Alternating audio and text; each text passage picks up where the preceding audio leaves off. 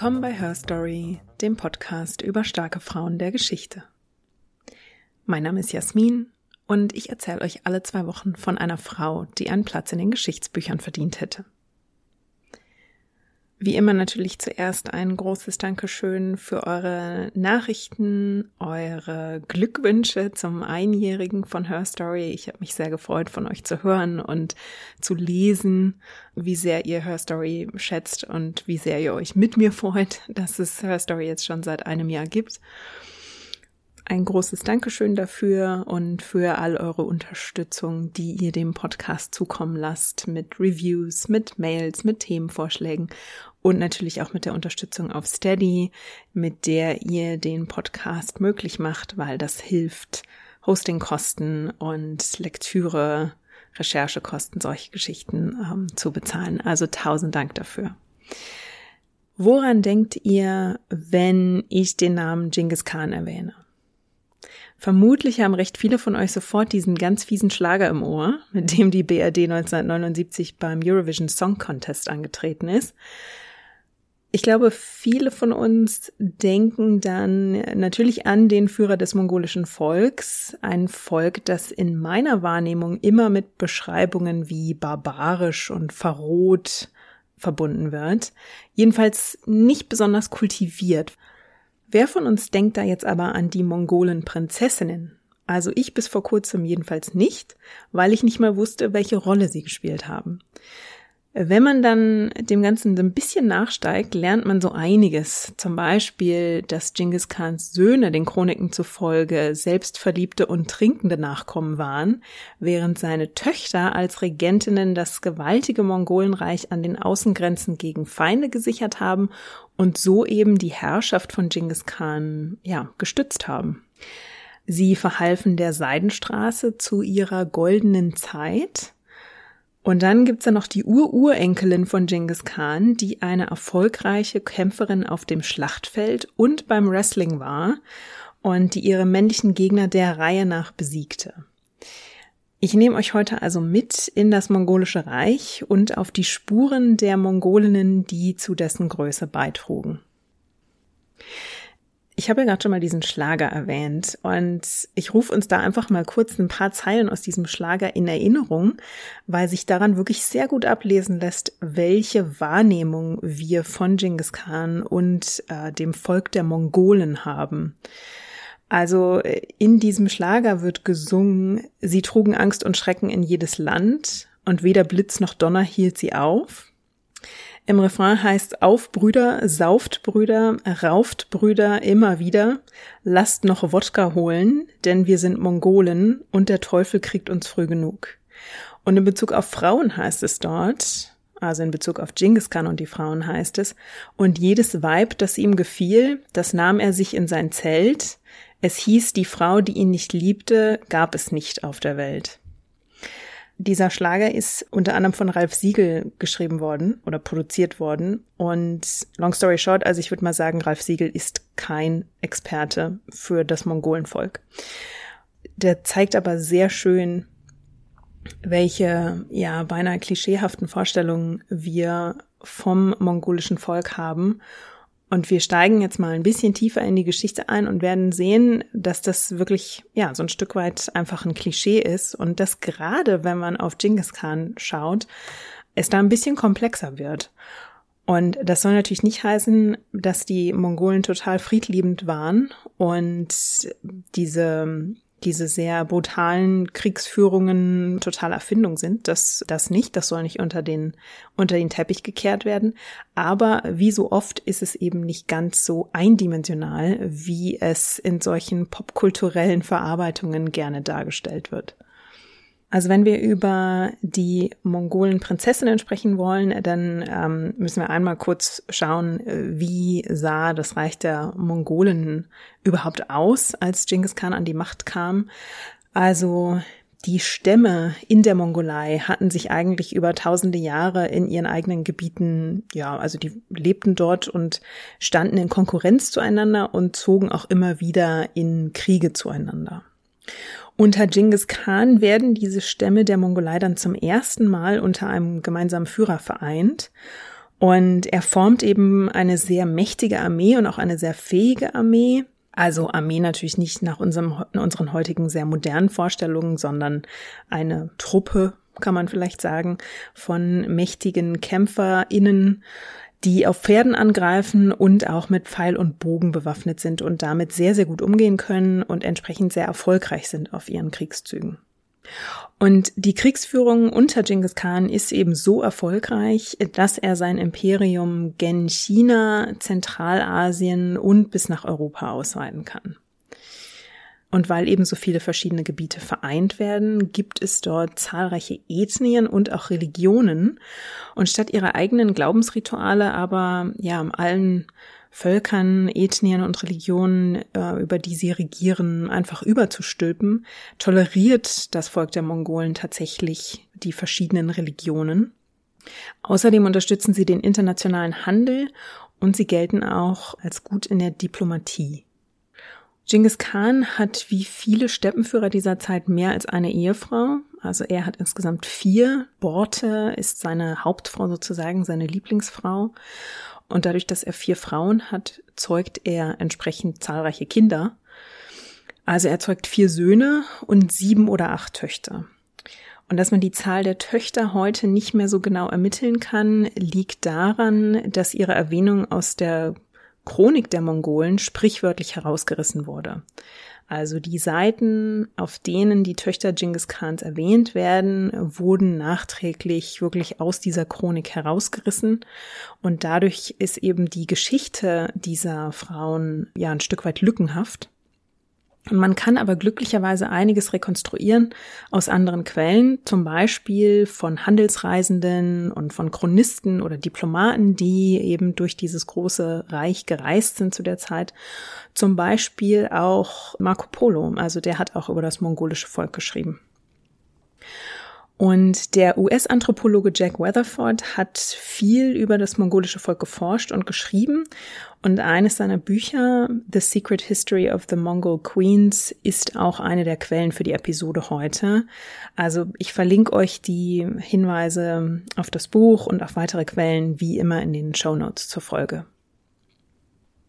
Wir können also einige Informationen und Überlieferungen über die Frauen der mongolischen Stämme zusammentragen. Zum Beispiel wissen wir, dass die Mongolinnen eigentlich Unisex-Kleidung trugen. Also Männer und Frauen trugen sehr weite Gewänder, die sie mit einem breiten Ledergürtel oder mit einem Stoffstreifen um die Taille zusammenhielten. Und diese Gewänder waren deshalb so weit, damit man sie im Winter gegen die Kälte ja ausstopfen konnte, mit Fellen zum Beispiel. Und außerdem, damit man darin weite Strecken auf Pferden zurücklegen konnte. Man kann sich diese Gewänder also wie eine Tunika vorstellen und die waren dann auch weit genug, dass man sich zum Beispiel auch ein Kind oder ein Lamm darunter stecken konnte, um die zu wärmen. Und die Ärmel waren so weit und so groß, dass man darin problemlos ein Schwert oder einen großen Dolch verstecken konnte. Und vor allem waren die aber auch so lang, dass sie beim Reiten im Winter über die Hände fielen.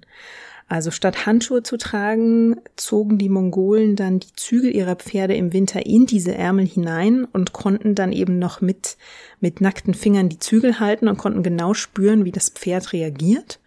Äh, und gleichzeitig eben, indem sie die Hände in den Ärmeln hatten, froren ihnen da die Finger nicht beim Reiten ab. Und dazu trugen sie zum Beispiel Lederstiefel, die bis zu den Knien reichten und ebenfalls groß genug waren, um sie im Winter mit dicken Streifen von Filz oder Fell gegen die Kälte auszufüttern. Es gibt auch ein Video, das verlinke ich euch auch. Da wurde vor einigen Jahren eine Mumie von einer Mongolin gefunden. Da sieht man zum Beispiel diese Stiefel sehr schön und da sieht man auch, dass ähm, Teile ihrer Besitztümer auch recht aufwendig bestickt sind. Die Frauen banden offenbar ihr Haar auf dem Kopf so zusammen, vielleicht zu so einer Art Dutt, aber eben so, dass sie relativ hoch auf dem Kopf saß, diese Frisur. Und die schmierten das Haar dann mit Tierfett ein, um sich gegen Läuse zu schützen. Und sie trugen gelbe Farbe auf ihrer Stirn auf, um die Stirn zu betonen. Also das war offenbar ein Teil des, ja, des Schönheitsideals. Männer haben sich dagegen die Haare abrasiert, bis auf zwei Streifen über den Ohren, die sie dann lang wachsen ließen und zu Zöpfen flochten. Und es gab auch einen Haarstrang, der von der Stirn, genau in der Mitte der Stirn bis ähm, zur Nase runterreichte, so als Pony. Also das war die männliche Frisur. Und unter Genghis Khan galten Männer und Frauen in der Ehe als absolut gleichwertig. Also nach seiner Überzeugung konnten sie eine Ehe nur gemeinsam erfolgreich machen. Und die Frau hatte zum Beispiel auch die Hoheit über das Geld und den Handel. Also ein persischer Chronist berichtet, die Frau managt das Vermögen ihres Mannes, sie kauft und verkauft, wie sie es für richtig hält. Und es tut sie auch deshalb, weil es eine recht klare Aufteilung gibt. Die Männer ziehen äh, mit Genghis Khan in diese Kriegskampagnen. Und in dieser Zeit managen die Frauen das Leben daheim. Und damit meine ich nicht nur den Haushalt, sondern die managen im Prinzip das gesamte zivile Zusammenleben. Genghis Khan erweitert dieses Denken dann während seiner Herrschaft auch sehr auf seine, auf seine Töchter, überträgt es sehr auf seine Töchter ähm, weil er ihnen auch Macht überträgt. Und zwar handelt er dabei nach der Überzeugung, die von ihm so überliefert ist, wer einen Haushalt zusammenhalten kann, kann auch ein Territorium zusammenhalten. Und auch beim Körperlichen hat die Frau im mongolischen Reich Rechte. Wenn ihr Ehemann kein Interesse an Sex zeigt oder sich dabei keine Mühe gibt, dann kann sie sich beschweren. Also den Chroniken nach gibt es eine Episode, in der ein Sohn von Genghis Khan die Frau eines Wrestling-Kämpfers fragt, ob er sie denn auch als Ehemann körperlich angemessen befriedige. Als die Frau dann antwortet, dass ihr Mann sich dem Sex verweigert, weil er seine Kräfte für die Wrestling-Kämpfe aufsparen will, erklärt Genghis Khans Sohn dann dem Wrestling-Kämpfer, dass die Erfüllung seiner Pflichten als Ehemann über seiner sportlichen Aktivität als Athlet steht. Und ich habe es ja gerade schon gesagt, Genghis Khans Töchter nehmen also in dieser Gesellschaft eine besondere Rolle ein. Also Jack Weatherford, der US-Anthropologe, schreibt in seinem Buch den schönen Satz, äh, dass Genghis Khan vier Söhne zeugte, die, Zitat, gut im Trinken, mittelmäßig im Kämpfen und schlecht in allem anderen waren. Und das sieht bei den Töchtern dann ganz anders aus. Die zeigen nämlich wirklich gute Führungsqualitäten. Also 1206 bringt Genghis Khan die Steppenvölker unter seiner Führung zu einer Nation zusammen. Und er beginnt dann sein ohnehin schon großes Reich also noch weiter auszudehnen. Und um diese neuen Territorien dann dauerhaft zu sichern, arrangiert er strategische Hochzeitsbündnisse.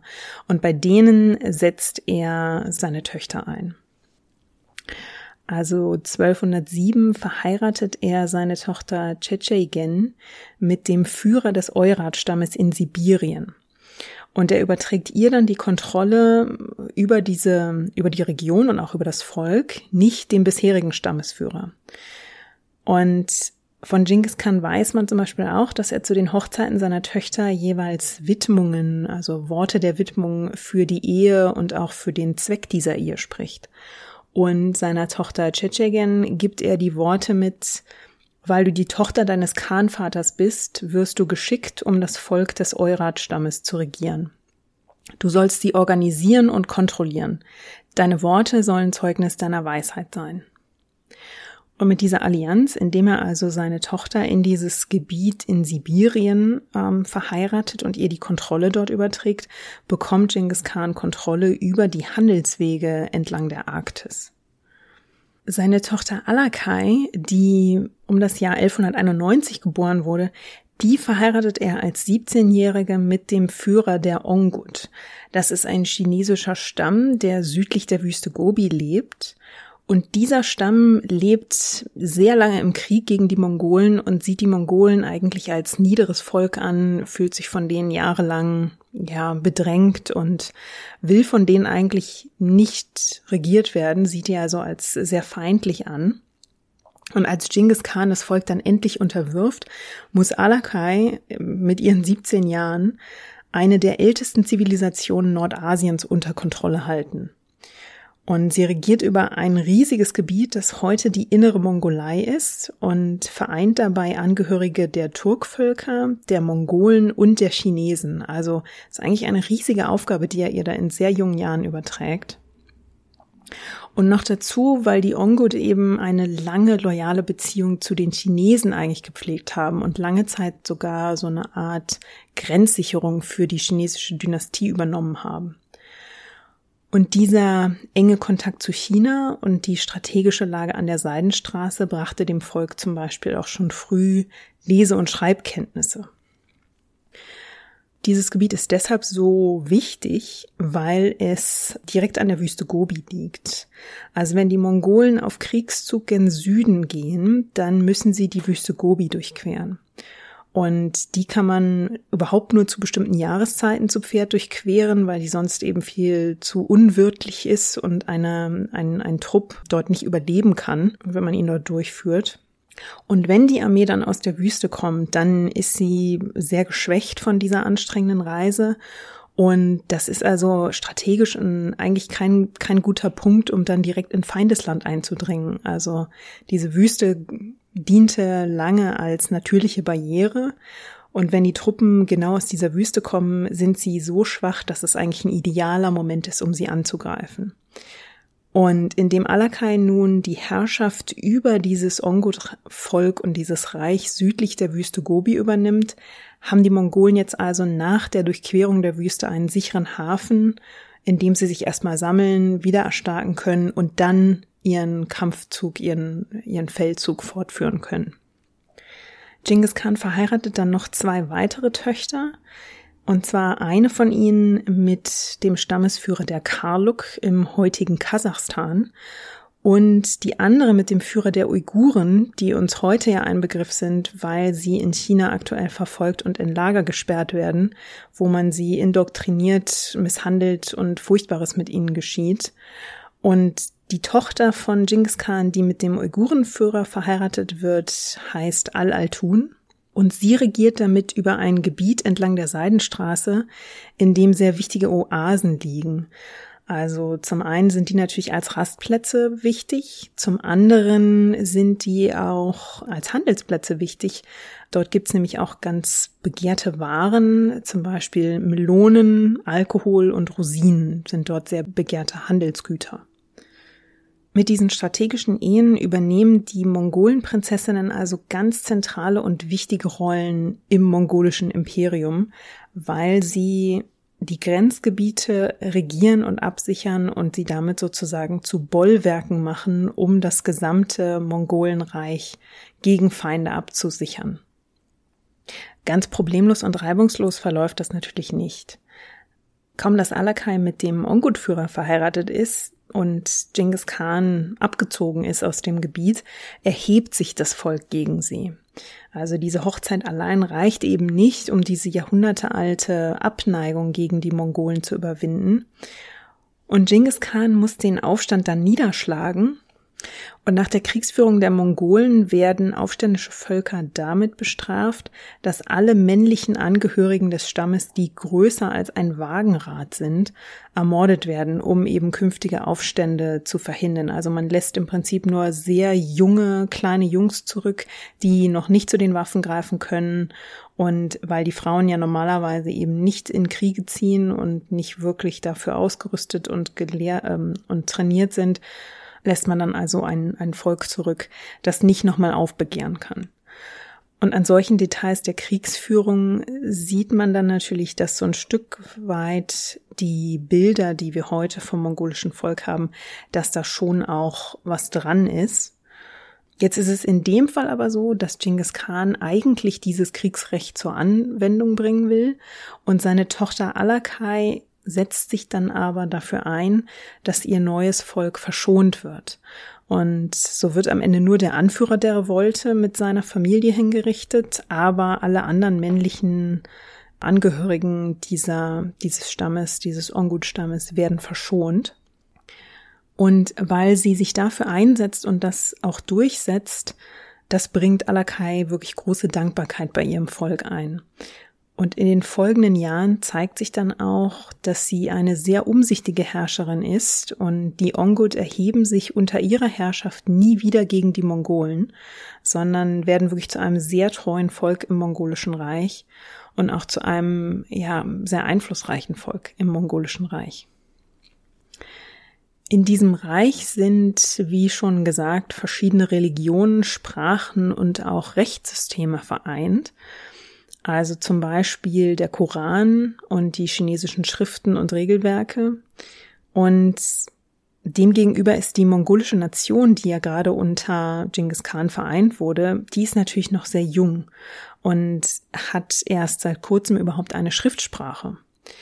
Und selbst Alakai kann am Anfang noch nicht lesen und schreiben ja, um diese vielen verschiedenen Einflüsse der Steppenvölker jetzt irgendwie zu einen, muss also eine Art Regierungsüberbau geschaffen werden, der dann für alle gilt. Und diese Rolle übernimmt Alakai. Also als erstes lernt sie lesen und schreiben. Und ein Chronist berichtet später, dass sie täglich in religiösen Schriften liest und dass sie sich auch sehr für medizinische Schriften interessiert. Und sie fördert die Medizin dann auch, indem sie in ihrem Regierungsgebiet medizinische Einrichtungen etabliert, um dieses Wissen eben auch praktisch zu nutzen. Und die medizinischen Experten aus ihrem Gebiet begleiten auch regelmäßig die Truppen von Genghis Khan auf den Kriegskampagnen. Und auf diese Weise wird zum Beispiel die chinesische Medizin bis in die muslimische und die westliche Welt getragen. Und sie schafft es außerdem, die muslimischen, christlichen, buddhistischen und konfuzianischen Einflüsse zu einem, ja, religiös toleranten System zusammenzubringen, so dass das Mongolenreich ein kulturell wirklich vielfältiges Imperium wird. Und diese Regeln wendet sie dann auch auf die mongolischen Gebiete in China an, die Genghis Khan 1215 erobert und die er ihr dann zur Regierung überlässt. Und Alakai bekommt dafür von ihrem Vater den Ehrentitel Princess who runs the state, also Prinzessin, die das Land regiert. Nach diesen erfolgreichen Kampagnen von Genghis Khan sind es dann auch die Mongolen Prinzessinnen, die 1224 die Kontrolle über die Seidenstraße haben. Also zum ersten Mal in den tausenden Jahren, die die Seidenstraße schon als Handelsweg besteht, steht sie jetzt vom Norden Chinas über Zentralasien, über den Kaukasus bis zu Europa unter einer Macht. Und das ist die mongolische Macht. Und die Mongolenprinzessinnen kontrollieren dabei vor allem die Handelsknotenpunkte und verweben diese verschiedenen Handelspunkte zu einem wirklich funktionierenden Netzwerk, in dem die Handelsgüter problemlos vor und zurück fließen. Die Völker, die die Töchter regieren, die spielen dabei zentrale Rollen. Zum Beispiel die Uiguren, die von Al-Altun regiert werden, die übernehmen die komplette Kommunikation. Also ihr Gebiet liegt geografisch im Zentrum zwischen China im Osten, der Mongolei im Norden und den Muslimen im Südwesten. Und deswegen übernehmen die Uiguren also eine ja, zentrale, die sind ein Kommunikationszentrum für Handels- und Diplomatiebotschaften. Und die Uiguren fungieren als Übersetzerinnen, als Schreiberinnen und als Büroführerinnen. Und ihre Schrift wird dabei mit der Zeit zur Mongolenschrift und damit dann zur offiziellen Schrift des Imperiums. Und diese Schrift bleibt in der Mongolei und in der Mandschu-Region Chinas auch bis zu Beginn des 20. Jahrhunderts die offizielle Schrift. Also das heißt, dieser Einfluss ist unter anderem darauf zurückzuführen, dass das Volk der Uiguren unter Al-Altun, der Mongolenprinzessin, eben so eine wichtige Rolle in diesem Handelsnetzwerk einnehmen konnte. Das heißt also, Alakai, Al-Altun und ihre Schwestern, die anderen Mongolenprinzessinnen, von denen wir zum Teil leider nicht mal den Namen kennen, die spielen eine wichtige Rolle dabei, um Genghis Khans Herrschaft zu sichern und zu stützen und das Mongolenreich zu einem ja blühenden Imperium aufzubauen. Und als Genghis Khan dann 1227 stirbt, hinterlässt er auch wirklich ein sehr mächtiges Imperium. Und ja, nach der, nach der mongolischen Tradition kann aber nur ein Mann die Nachfolge antreten. Und so wird sein Sohn Ogodai zum neuen Khan über das Mongolenreich. Ogodai regiert zwölf Jahre und beginnt eine Herrschaft, die sich zunehmend von den Regeln und Traditionen, die Genghis Khan etabliert und hochgehalten hat, die sich also zunehmend davon abwendet. Und dazu gehört auch, dass er sich gegen seine Schwestern wendet. Seine Schwestern regieren ja die Territorien an den Außengrenzen und die können natürlich wachsen, wenn das Mongolenreich wächst. Weil Ogodai aber über das zentrale Territorium im Herzen des Mongolenreichs wacht, kann sein Gebiet eigentlich nur vergrößert werden, indem er in die Gebiete seiner Schwestern eindringt.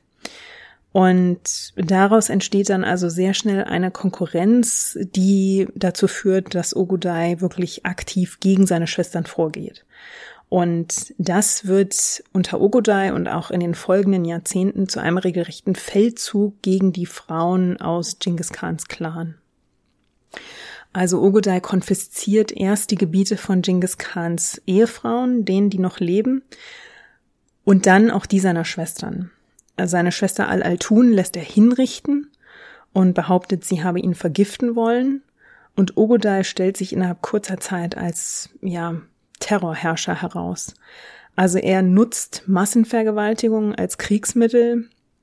Er führt ein ausschweifendes Leben, gibt sich dem Wein hin und dieses Klischee über saufende barbarische Horden von Mongolen beginnt also eigentlich viel eher mit dem Sohn von Genghis Khan als mit Genghis Khan selbst. Und auch Ogodais Brüder leben sehr ausschweifende Leben. Das führt dazu, dass alle von ihnen vergleichsweise jung sterben. Und weil sie eben auch immer wieder so sehr gewaltvolle Herrschaften zu etablieren versuchen, kommt es ständig zu Intrigen und nicht wenige von Genghis Khans Nachfolgern sterben unter mysteriösen Umständen, bei denen man heute vermuten kann, dass sie eventuell auch von Konkurrenten aus dem Weg geräumt wurden. Und so sind dann schon 1246, also kaum 20 Jahre nachdem Genghis Khan gestorben ist, acht Reiche, die er einst vereinte, auf vier geschmolzen. Keine seiner Töchter ist mehr an der Macht und man weiß nicht einmal genau, ob alle von ihnen noch leben. Und ihre Geschichte wird in den folgenden Jahren beinahe getilgt aus den Überlieferungen und das Mongolenreich fällt dann in Bürgerkriege und ja, bricht zunehmend auseinander. Wir haben also einen extrem kurzen Zeitraum, in dem durch den Einfluss der Frauen das Mongolenreich zu einem wirklich sehr mächtigen und sehr gut funktionierenden Reich wird, das auch kulturell ja wichtige Fortschritte macht. Und dann werden die Frauen auf brutale Weise aus den bedeutenden Positionen gedrängt und das ganze Reich, dieses Lebenswerk von Genghis Khan geht innerhalb kürzester Zeit den Bach runter. Und erst einige Generationen später finden sich dann nochmal spannende, einflussreiche mongolische Frauen. Zum Beispiel Kutulun. Kutulun lebt von ungefähr 1260 bis 1306 und sie ist eine Ur-Urenkelin von Genghis Khan. Und auch hier ist es so, dass das meiste, was über sie bekannt ist, eigentlich aus den historischen Überlieferungen von Marco Polo und von einem persischen Historiker namens Rashad al-Din stammt. Man weiß, dass Kutulun die Tochter von Kaidu ist und dass die beiden zeitweise gemeinsam ein Gebiet in Zentralasien regiert haben und Kutulun das Lieblingskind von ihrem Vater Kaidu war. Also Kutulun wird um 1260 geboren und sie wächst zu einer sehr starken jungen Frau heran. Also Marco Polo beschreibt sie, dass sie so groß und stark gebaut ist, dass sie beinahe für eine Riesin gehalten werden könnte. Jetzt muss man dazu sagen, dass Marco Polo wie viele Handlungsreisende und Chronisten seiner Zeit auch hin und wieder der Übertreibung anheimgefallen ist. Also das bitte immer im Hinterkopf behalten. Aber sie ist wohl sehr selbstbewusst und sie hat auch allen Grund dazu, denn sie ist wirklich eine Meisterin im Bogenschießen, sie ist eine fantastische Reiterin und sie wird eine sehr furchtlose Kämpferin. Mit ihrem Vater zusammen zieht sie in den Krieg, mehrmals, und die beiden sind zusammen so erfolgreich, dass sie immer wieder die chinesische Yuan-Dynastie ja in Schach halten und zurückdrängen können und so ihre Macht im westlichen, in der westlichen Mongolei wirklich erhalten können. Kutulun begleitet ihren Vater also auf diesen Kampagnen und gibt ihm auch militärischen und politischen Rat. Also die beiden scheinen wirklich gleichberechtigt regiert zu haben. Und nach den Überlieferungen ist Kuschelun wirklich, ja, absolut furchtlos. Also wenn die beiden in den Krieg reiten, dann ist sie diejenige, die voranprescht in die Feindeslinie und sich dann dort ein oder zwei Gegner herauspickt und die einfach vom Pferd zerrt und mit sich zurück zur Truppe ihres Vaters zerrt und also wirklich überhaupt keine Angst davor hat, sich ja dem Gegner zu stellen und und sich in die Schlacht zu stürzen. Und als wäre das noch nicht genug, erarbeitet sie sich oder erkämpft sie sich im wahrsten Sinne des Wortes auch einen Ruf als sehr, sehr erfolgreiche Wrestling-Kämpferin. Und sie hat da anscheinend sehr großen Spaß dran und ist damit auch sehr erfolgreich. Bei den Mongolen ist dieses Ringen oder Wrestling sehr verbreitet. So eine Art Volkssport kann man vielleicht sogar sagen. Und da wird auch oft gewettet, wer diese Kämpfe gewinnt. Und bei diesen Wrestling-Matches werden die KämpferInnen aber nicht nach ähm, Größe oder Gewicht zusammengebracht, sondern da kämpft jeder im Prinzip gegen jeden. Und die beiden Gegner greifen sich dann an den Armen oder so in der Körpermitte und ja, ringen eben so lang miteinander, bis einer den anderen zu Boden bringt und in dem Moment, in dem ein anderer Teil des Körpers als nur die Füße den Boden berühren, ist also diese, dieser Kampf verloren. Und wenn man dann aber zwei gleich starke KämpferInnen hat, konnte so ein Match natürlich auch, ja, eine ganze Weile dauern, weil sich die beiden dann hin und zurück schoben, bis einer dann vielleicht ermüdete und dann doch zu Boden gerungen werden konnte. Und Kutulun wächst ja mit 14 Brüdern auf und stellt sich als klüger und geschickter als alle ihrer 14 Brüder heraus und wird deswegen eben zum Lieblingskind ihres Vaters und kann diese sehr mächtige Rolle einnehmen. Und ja, also wenn man sich als einziges Mädchen gegen 14 Brüder durchsetzen muss, dann kann ich mir schon vorstellen, dass man vielleicht das ein oder andere lernt, wenn man sich mit seinen Geschwistern in jungen Jahren so ein bisschen kloppt, sage ich mal lakonisch. Anscheinend haben die häufiger gegeneinander gerungen und sie hat dabei immer wieder die Oberhand behalten. Und als sie dann älter wird, beginnt sie an diesen öffentlichen Wettkämpfen teilzunehmen. Und sie wird dabei wirklich eine sehr bekannte und gefeierte Kämpferin. Und dieser Ruf, den sie dort als wirklich sehr erfolgreiche Athletin bekommt, der macht sie auch auf dem Schlachtfeld nochmal gefürchteter und geehrter von ihren, also gefürchteter vom Gegner und vor allem aber geehrter von ihren eigenen Truppen, weil das beinahe schon als, ja, als eine übermächtige Kraft und Macht von ihr wahrgenommen wird. Und Kutulun stellt dann, als sie ins heiratsfähige Alter kommt, eine, ja, eine Regel auf. Und zwar sagt sie, sie würde nur den Mann heiraten, der sie in einem Wrestling-Kampf besiegen kann. Wer einen solchen Kampf verlor, der musste ihr edle Pferde für ihre Herde geben. Also wenn gewettet wurde, wurde eben oft auch mit Pferden gewettet und dafür wurden zwischen 10 und 100 Pferde als Wetteinsatz gesetzt und der Überlieferung nach soll Kutulun eine Herde von über 10.000 Pferden besessen haben. Also das sagt so einiges darüber aus, wie viele Männer und heiratswillige Männer sie da zu Boden gerungen hat. Und es gibt eine Überlieferung von einem jungen Mann, der unbedingt ja gewinnen wollte und der gleich tausend Pferde als Wetteinsatz setzte und der ihren Eltern angeblich auch so gut gefallen hat, dass die Eltern auf Kutulun einsprachen und sagten, jetzt lass den doch gewinnen, das wäre doch ein guter Schwiegersohn. Und der Überlieferung nach lässt sie sich zureden und sagt dann, okay, steigt in den Ring und beginnt mit dem Mann zu kämpfen und ist dann aber vom Adrenalin und ihrer Freude am Kampf so überwältigt, dass sie ihn dann doch zu Boden wirft. Und da liegt er dann und ist ähm, nicht nur besiegt, sondern auch ein Stück weit beschämt und macht sich dann aus dem Staub und muss seine tausend Pferde zurücklassen. Im, im Ring und in der Arena bleibt Kutulun ihr Leben lang unbesiegt. Und wie das so ist bei erfolgreichen und einflussreichen Frauen, dauert es dann natürlich nicht lang, bis böse Gerüchte aufkommen. Weil also Kutulun so lange unverheiratet bleibt und damit so, ja, unkonventionell lebt, kommen schließlich Gerüchte auf, dass sie eine Inzestaffäre mit ihrem eigenen Vater hat und dann gibt es verschiedene Versionen, warum sie schließlich heiratet. Eine Version besagt, als Reaktion auf diese Gerüchte nimmt sie sich also dann doch einen Ehemann, um auf diese, um diese Gerüchte aus der Welt zu schlagen.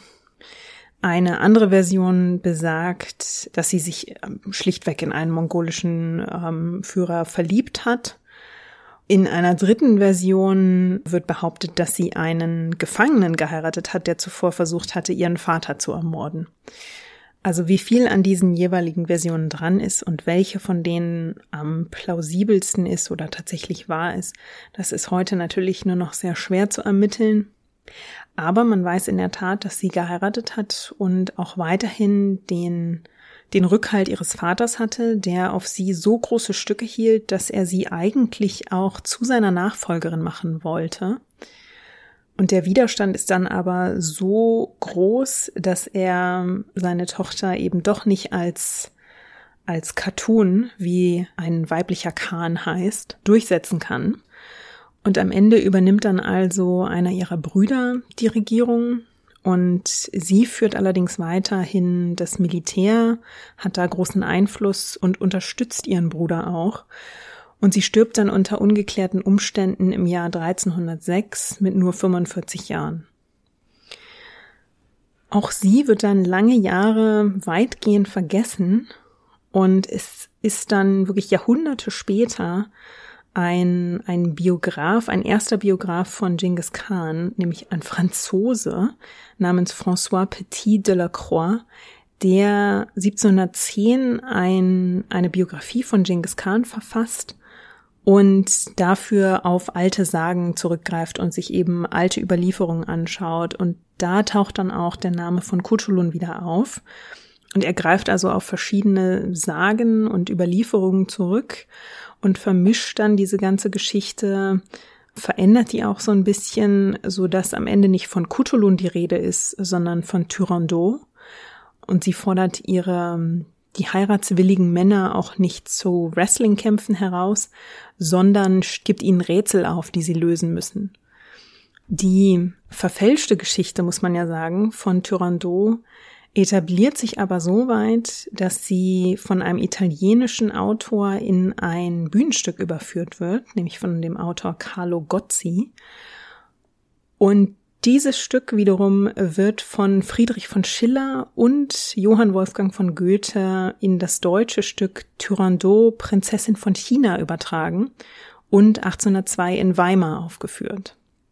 Und nochmal ein Jahrhundert später macht sich Giacomo Puccini daran, daraus eine Oper zu machen, verstirbt noch bevor sie fertiggestellt ist, aber die Oper Turandot ist heute auch eine sehr bekannte von Puccini.